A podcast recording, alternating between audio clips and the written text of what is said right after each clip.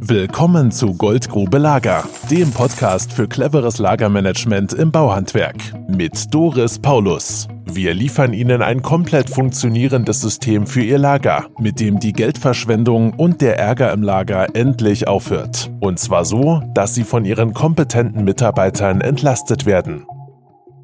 Liebe Zuhörerinnen und Zuhörer, herzlich willkommen zum Podcast Goldgrube Lager. Heute geht es um den Nutzen der Artikelliste. Wofür müht man sich mit diesem blöden Ding eigentlich ab? Heute, das ist mit Miguel Caposti. Hallo. Matthias Oelze. Moin. Und Doris Paulus. Ja, diese Artikelliste, die hat da ja schon mancher unserer Inhaber dazu geflucht. Aber ich kann es keinem ersparen. Wenn ich wüsste, wie ich es könnte, würde ich es ihm ersparen, weil wir diese Themen ständig bearbeiten. Aber an der Stelle ist jeder Betrieb so individuell, dass jeder seine eigene Artikelliste erstellen muss.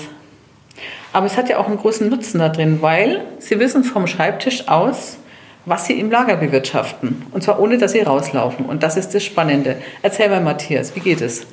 Ja, die Artikelliste, die sorgt natürlich für allergrößte Transparenz, weil dort natürlich definiert wird, was der Betrieb bei sich im Lager bewirtschaften möchte. Und zwar einmal welches Material konkret und auch in welcher Menge. Ja, das heißt, man hat immer die Übersicht im Grunde genommen, was in seinem Lager vorhanden ist und was nicht.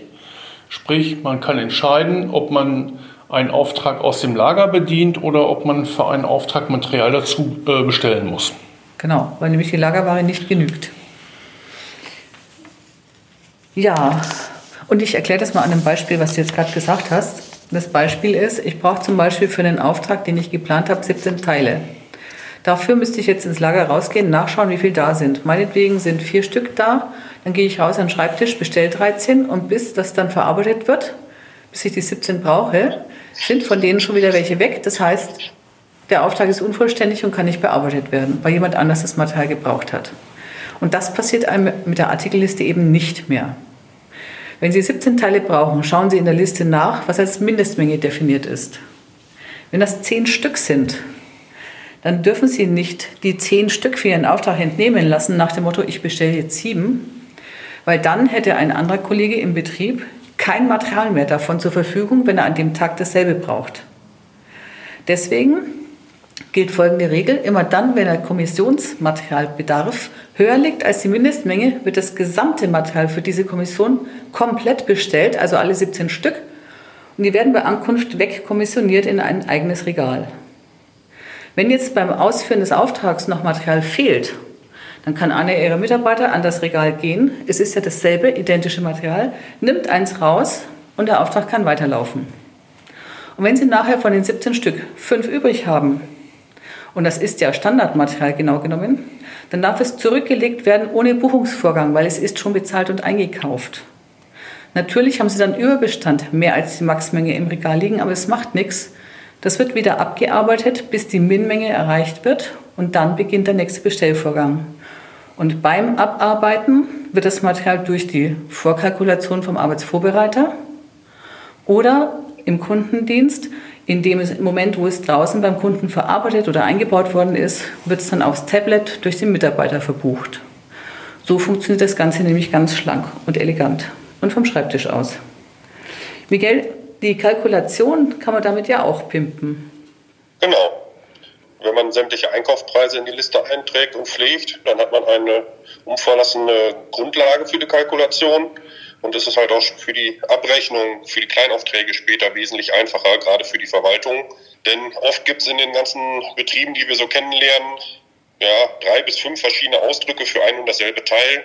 Wir haben auch schon Betriebe kennengelernt, die ein eigenes Vokabelheft hatten, ja. damit die überhaupt wussten, was da gemeint ist. Und oft ist es ja wirklich so, dass die Verwaltungskräfte dann durch den Laden laufen, den Chef fragen, andere Projektleiter fragen, was ist, könnte dies wieder gemeint sein, was ist das Schnüffelstück oder und so gibt es dann halt wirklich ein einheitliches Vokabelheft, wo jeder sich dran halten kann.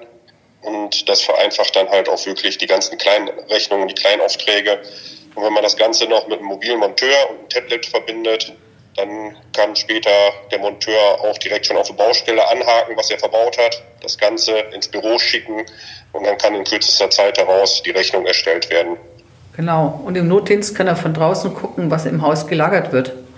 Das kann er genau. nämlich auch schon nachschauen, wenn diese hausgemachte Artikelliste auf dem Tablet ist. Und es hat noch einen Vorteil, bei unserem System, das wir dann dabei verwenden, ist das nämlich so, dass man diese Preise definieren kann und einträgt und die werden nicht immer wieder bei Datanorm-Updates überschrieben. Das heißt, die gelten dann auch mal für die Rechnungsprüfung. Ja, das ist dann das Thema Rechnungsvorbereiten und Nachkalkulation. Ne? Wie ist das dann für Laufkundschaft, Matthias? Ja, wenn ich meine Einkaufspreise definiert habe in der Artikelliste, dann kann ich natürlich auch Verkaufspreise definieren, hinterlegen in der Liste für die Laufkundschaft.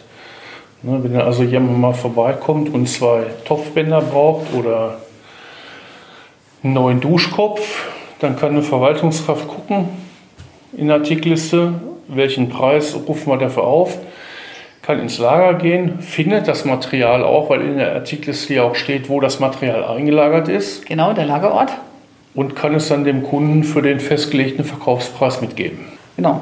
Und was übrigens äh, noch ein Thema ist, ist das Thema stehende Inventur. Das kann man ganz einfach sich vorstellen, wenn ich für jeden Artikel, der bei mir im Lager liegt, eine Min- und eine Maxmenge eingetragen habe. Dann ist der Bestand rechnerisch genau in der Mitte. Und das ist nach dem, was ich weiß, laut HGB sogar zulässig. Manche Steuerberater wehren sich dagegen, was aber auch nicht weiter schlimm ist, weil dann drucke ich mir die Artikelliste nach Lagerort sortiert aus und schicke meine Leute einmal einen Tag lang durch und sage, pass auf, du machst Lager 2.10, du machst 2.20, du machst 2.30 und dann wird heute an dem Tag aufgeschrieben, wie viel tatsächlich im Lager liegt. Und weil das Ganze schon vorstrukturiert ist mit der Artikelliste, ist das auch kein Aufwand, nachher daraus die Inventur auszurechnen. Und wenn ich es nicht machen will, dann nehme ich den Inventurwert nach Knopfdruck. Ja, gibt es noch irgendwelche Vorteile, Miguel, die, du auch, die dir auch einfallen? Ähm, nee, gerade nicht. Na dann. Dann machen wir den Abschlusssatz. Also man kann als Fazit sagen, so eine Artikelliste versucht, man kann als Fazit sagen, eine Artikelliste erstellen verursacht im ersten Moment viel Arbeit und Kopfzerbrechen, weil man sich im Betrieb auch gemeinsam einigen wird, auf welche Artikelgruppen, die man zukünftig bewirtschaften wird und welches damit den Qualitätsstandard abbildet für diesen Betrieb. Aber im Nachhinein hat die einen unglaublich hohen Nutzen für den Gesamtbetrieb und steigert die Effizienz.